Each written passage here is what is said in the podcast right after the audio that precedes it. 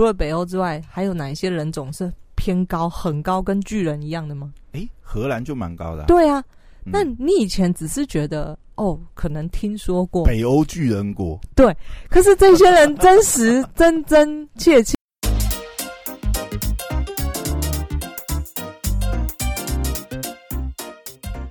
哎，准备好了吗？让我们听听姐在干嘛。大家好，我是小凯丽，让我们欢迎 Poya。Hello，哎，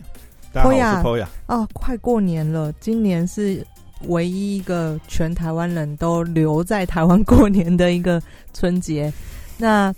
我昨天呢，就大概也快过年了，所以前几天我就收到了我一个大陆朋友的微信，就传给我一个微信微信要模仿一下，微信，微信是这样然。后他就只是想跟我打招呼，嗯哼，那他就告诉我说，他回到了我们之前吃饭的一个在洛杉矶的一个餐厅，那跟我说，他回到那个餐厅就想起了我，说跟我打声招呼，嗯哼，然后我就开就是。我就最近可能是没有办法出国的关系，或者是怎么怎么样，我不知道。但是我时常还蛮想念起我有一段在旅馆生活的日子，是这个能够毫无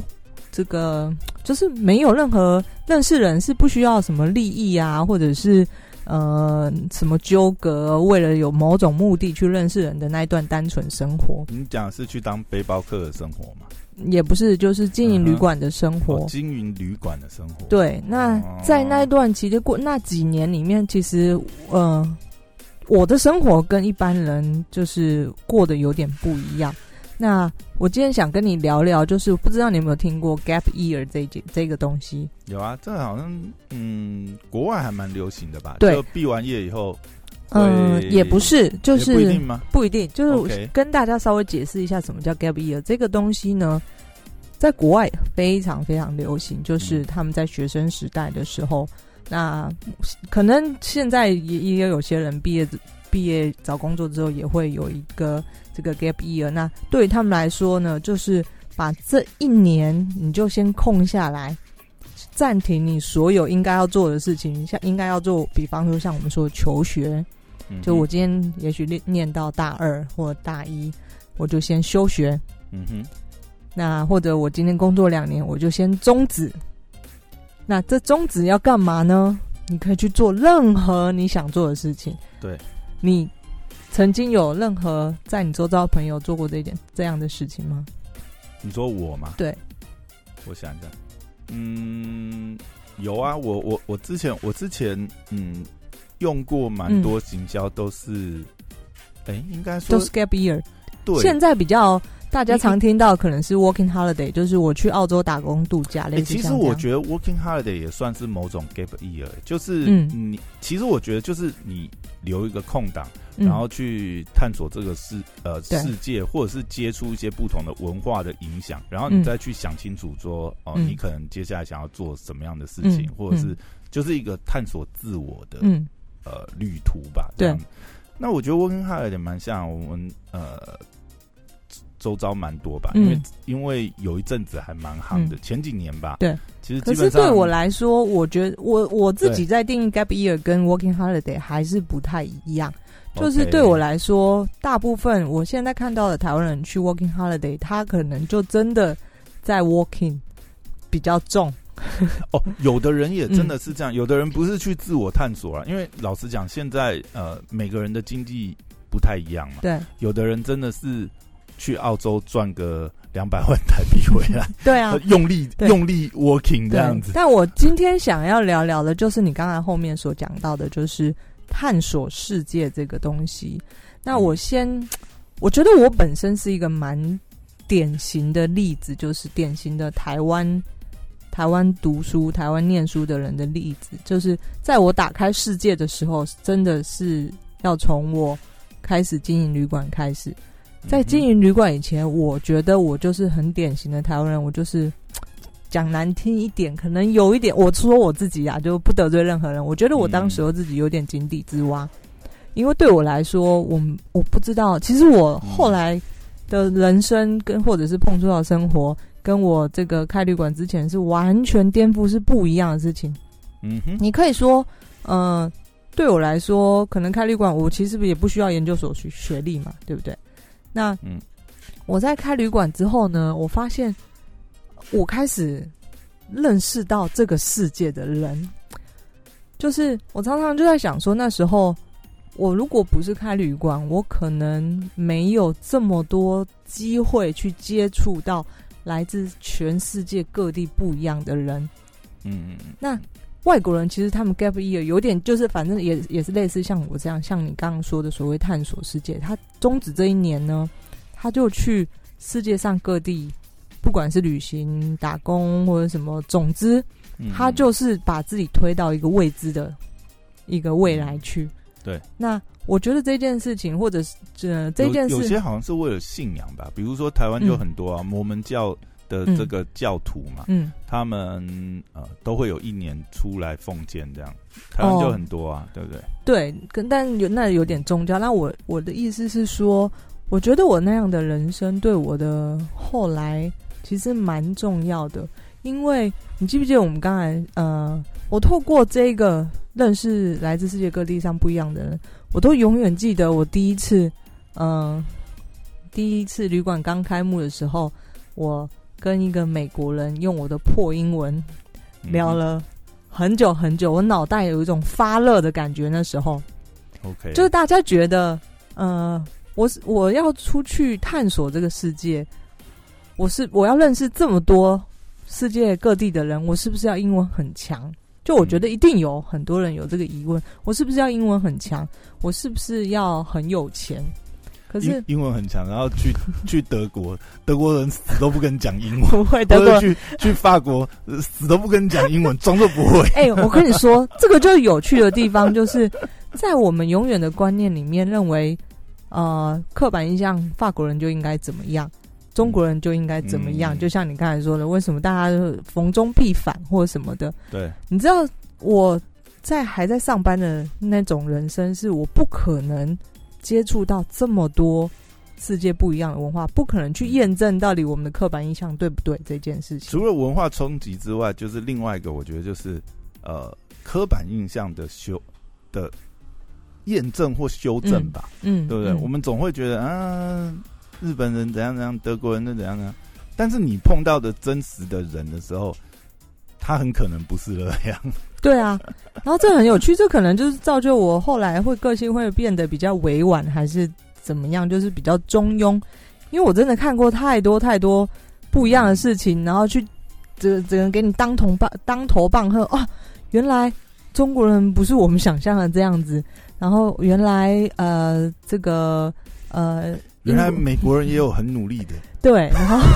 哎、讲这种是怎样哇？没有了呃种族歧视哦，对美国人有多那个，没有啊。然后呢，原来原来黑命真的很贵，哎、我跟你说，你以为黑人都很穷吗？我曾经在旅馆遇到，根本是贵族的黑人，呃，南非来的，不是，他是英国的黑人。你就把他哦。想成像那个、嗯，那个英国有一个很有名的女歌手，黑人女歌手叫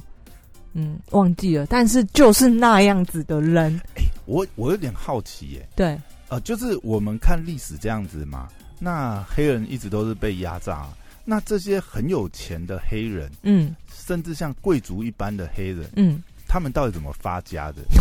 你有问过吗？没有有一点不礼貌，可是我就像像你这样，有有点不礼貌。其实我 我真的会有这种疑问的，我就想说，哎、你们早早些年你的祖先不是都被压榨，你怎么短短时间还是你们做黑的？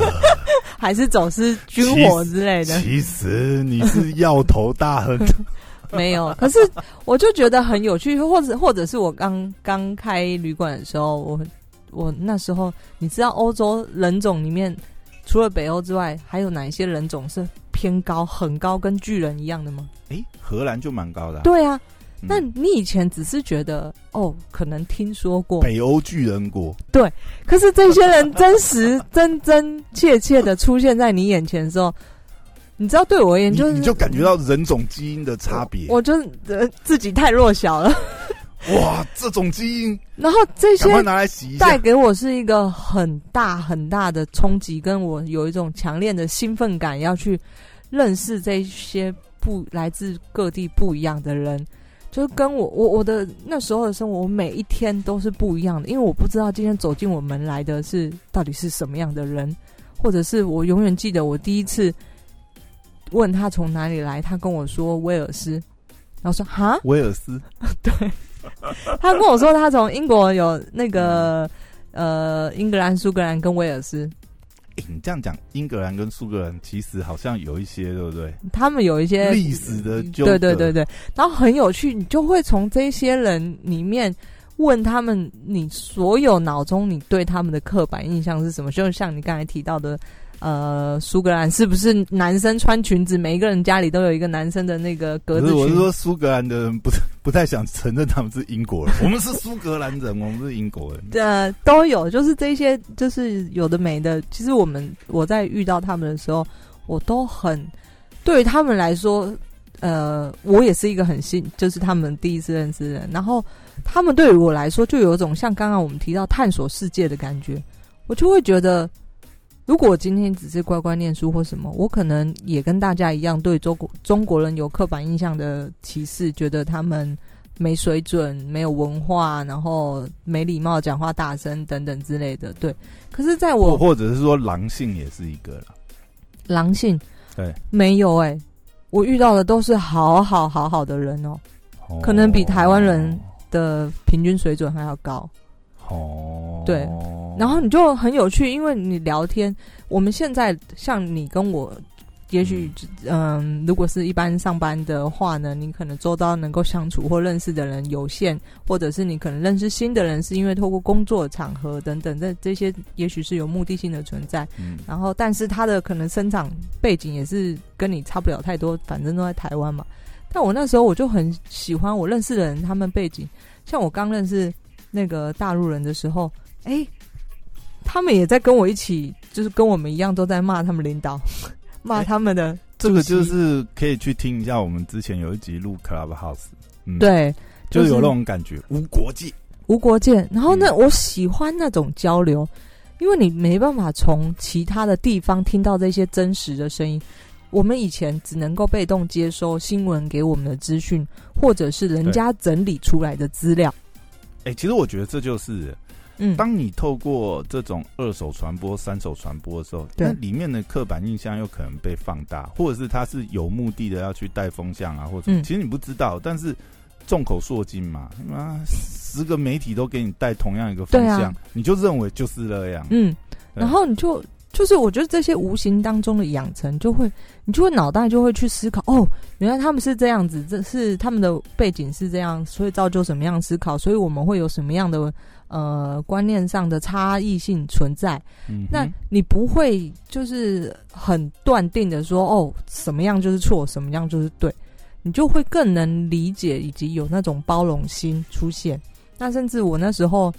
我曾经我记得我刚开旅馆的时候，我碰到一个大陆人，他是新华社，新华记社者哦，对，他是记者，新华社大陆是应该是最大的官方的记者。蛮蛮有统战意味的，我我就常常嗯就是我很常回想起这些我遇过的人，就是他们都给我一番就是思考上就是的不一样的想法。像这个新华社的人很有趣，嗯，你知道他们出来他还要申请，就是一是定要的啊，肯定请领导批，就是他才能够出国，才哎你对他们来说不能叫出国啦，就是去，总之就是去台湾，他们不不然能。你跳机怎么办？哇，身上那么背那么多秘密，你说到跳机，我又想到嗯。我遇过一个上海的律师，嗯。他们这个公司员工旅游，所有的律师不能在同一架飞机上面，啊？要分开坐，因为万一出事了，这个律师楼才不会倒掉。他们这律师就他们是最大，他们是是那个大陆最大的律师事务所，在世界各地都有呃那个分分所。诶那我有点好奇，嗯那他们为什么跑来住青旅？他们不是应该就很妙是不是六星级大饭店？所以我跟你说，人就是这个收听的朋友，如果你有小孩，或者是你现在也心有余力的话，我真的真的强烈建议你，推荐你把自己推出去，推向未知的世界，你就自己去旅行，去认识这些。你知道，在青年旅馆，大家都觉得好像穷的人遇到一些对，就是奇奇怪怪的人这样。也是有奇奇怪怪的人，哦，比如诈骗都有都有。诈骗集可是我觉得我的好处，那时候的好处，我觉得简体，因为我不太害怕。我第一，我是这个呃经营者，所以我本来就必须要去关心我的客人嘛，就是因为对我来说，带给他们像家一样的感觉，这是我的责任嘛。那所以我我其实不是刻意的，好像很伪善的想要去去认识或者占他们便宜。那因为我觉得就是这是我的责任。那认识他们，就像我说的，对我也是一种很开心，因为我在探索世界。那你你这个过程中有没有什么是你的刻板印象被打破的，或者是说你可以很明显感觉到他对他们对亚洲人或台湾人有某种刻板印象，然后被你打破，有这种例子吗？没有，我基本上遇到大部分，应该可能百分之九十以上都觉得台湾非常非常好。哦，真的哦、嗯。还是来来了十天半个月以后，再跟你讲说，哇，I love Thailand，那也太瞎了吧？没有，可是你知道，有时候我对台湾，我也非常非常爱台湾，觉得台湾真的很好。嗯那那些就是觉得台湾是鬼岛的人，就是我也强烈建议你，你真的出去世界走一遭，你就会觉得台湾有多幸福，以及这么多外国人为什么这么爱台湾，甚至连嗯我这不可讳言，甚至我有大陆朋友，他他真的很想要来台湾住，嗯 他根本不想要回去祖国的怀抱。可是他们都有一些嗯身份的一些那个啊，对不对？身份的是吗？不是台湾，台湾现在如果说中国人要来的话，嗯你就是要啊，他们只能待对，而且不然一般只能待十五天。什么七八年，然后你才有可能领到身份证，什么。嗯，但总之嗯就是这些在在旅馆的生活，认识这些人，就打开了我的世界观，嗯就是让我看到不一样的世界。那以前我从来不会想说我我的人生当中可以认识这么多来自世界各地不一样的人。那嗯也拜现在的网络科技之赐，就是不像以前我们没有网络，我可能认识一个人，我很就很容易跟他失联。你当下你聊天觉得很不错的话呢，你可能就算彼此 say goodbye 之后，你还是可以互相联络的嘛。就像现在我刚刚之前跟你讲说，我很多的外国的朋友，其实他们虽然跟我不是在同一个国家当中，可是我们还是记得彼此。诶，有那种就是几乎每年都会来一次，或者是当说然两三年就一定会回来。没有长，我大概嗯非常，我每一年每一个月我都在跟老朋友打招呼。老朋友是从世界各地再回来哦每个。月都有那一种，就是他可能就是呃固定都会来住的。对，比方说有一个德国德国人，他是嗯他是黑 hunter 这个猎头的公司的他，然后呢，他每一年就会他是来挖台湾的人，不是他的工作是猎头嘛，所以他在哪里工作都无所谓，所以他每一年会可能待三个月的印度，他会去那里的瑜伽院院去进修，去让自己身心灵沉淀一下。那之后他就会来台湾再住一段时间。啊，一个一个德国的老贝贝，然后每一年的就那个时间就会出现在我们旅馆，他是黑 hunter，然后全部都在网络上面，不需要不需要他有时候面对面这样。他的电话直接转到他的手机，然后他就笑笑的，就是跟你说，哼哼，他们都不知道我不在办公室。对啊，很这妙，样子哦，超多的啊。哦然后还有这个大陆的那个一个，他是一个嗯，匪谍来着，不是，他是 他他是一个嗯做贸易的，做贸易，他在法国有做红酒酒庄，是中国人吗？中国人年轻有为。哦，那一太多是高官子弟啊，去洗钱的。不是，他真的是凭然后我现在，我现在，我现在刻板印我现在在示范什么叫做刻板印象。酸民，完全是，这你嗯，你演绎的非常好，对，没有然后没有，我有九成的怀疑是真的。有可能吧，可是至少那时候的感觉不是真的。那就是你你知道，在认识的当下，其实彼此都是真心的。就是像我回到我刚刚讲的，就我们大家并不是为了什么利益，他也没有要贪图我什么，我没有什么能够让他贪图。我开一个小破旅馆，他一晚一千二还要贪图，对啊，他我也没办法给他什么，送你三碗住宿，就是很多的送他三碗住宿，他那么一点小钱，他他可能花的酒钱。有一次，一个大陆人告诉我说：“来，冰箱里啤酒总共多少钱？”他全买了。嗯，请在请在所有大厅的人喝酒。哎，那你真的可以这样子，嗯，这么嗨，对不对？好，我就让你免费住一个月，反正每晚九千你都谈。哎，这样还有赚呢。没有，如果我开店是为了这个，可能我不会认识这么多真心的朋友。哦，就是这个，呃呃，互相，反正。你对他们而言，他不会探求你什么，你也不会探求他什么嘛。所以真的到最后能够继续聊下去，每晚一直聊的，我不骗你，就很多是每晚都是一直在聊天，聊天，聊天。那我就算英文不好，我也聊到还 OK 了吧？就是还可以。哎，那照我这样感觉，那你应该是至少要会个五六国语言才对。不会，我就是英文破英文打天下。然后很很有趣的事情就是。我说的这些生活，只是我想要跟大家分享，就是我过去的生活跟跟一般人不太一样，可是我很享受这样生活。我也强烈推荐大家，如果你有段时间，你可以去经历看看。然后我记得，因为我本是来自世界各地的人，然后我讲英文的口音呢，就会随着我在那个阶段遇到跟什么样人讲话最最多，我就会变成那个口音。比方说印度人。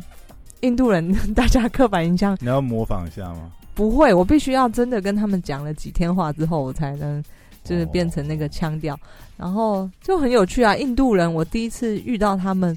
我突然发现，哦，果然印度人身上真的都是香料味。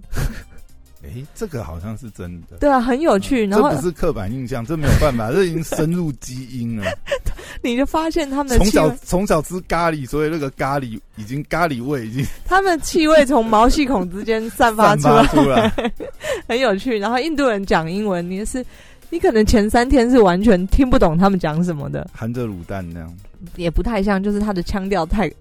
很妙很妙。然后如果接下来你又跟一个英国人聊天。我大概如果那一个礼拜都在跟那个英国人混的话呢，我的腔调就会又会变，所以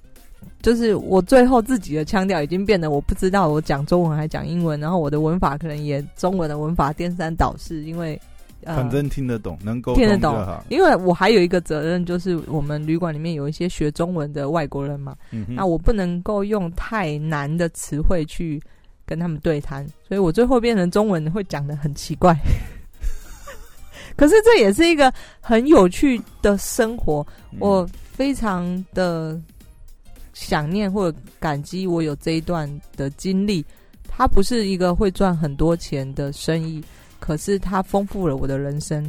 嗯哼，那外国人 gap year，他们就是类似像我所谓的，我其实我刚刚所说的在做的就是我没有出国，可是我可以去探索世界。那他们刚好就颠倒过来，他们就是。透过出国去探索世界，我遇到很多的，尤其是荷兰人，他们可能是世界上最爱旅行的人种。荷兰跟德国最爱旅行，他们常常 gap year 是，他他也没有在管说这个我需要准备多少的，像大家脑中想说我要准备很多的钱，没有，他就是，总之我就存了一点钱，然后我就出去，那我省吃俭用，我就钱没有了再再说。对，然后他们就是可能透过到很多的国家，比方说他们哦脑中的东南亚是什么？他们可能会嗯，像荷兰人很正常，他们就会在澳洲打工度假玩，然后沿着澳洲飞往东南亚飞，然后一直飞飞到泰国哪里哪里，整个东南亚玩完再飞来台湾，然后再回到荷兰去。对，那我觉得现在台湾人对于这样的，我说台湾家庭对于小孩的教育并没有。意识到有一个这样的方式可以去让小孩去探索世界，大家都觉得我好像把小孩送出国，嗯，送去留学，送去游学。但老实讲，你可能送游学好了，那两三个月，我觉得没有什么用，因为毕竟那这个生活还是有人在照料的。没有没有经历过一些，嗯，就是为了生活，然后。真的要自己想办法找出路的那种，或者是就是你你没有办法，你必须要逼着你要认识人，不然你就是一直孤独。你可以孤独在一个青旅大厅孤独的角落，当然你也可以生活，你也可以过得去。嗯，可是你会发现，你认识人之后，让可能让你这趟旅行变得完全不一样，嗯哼，嗯或者让你在几年之后仍然仍然回想到当时候哦，我因为认识了谁谁谁，然后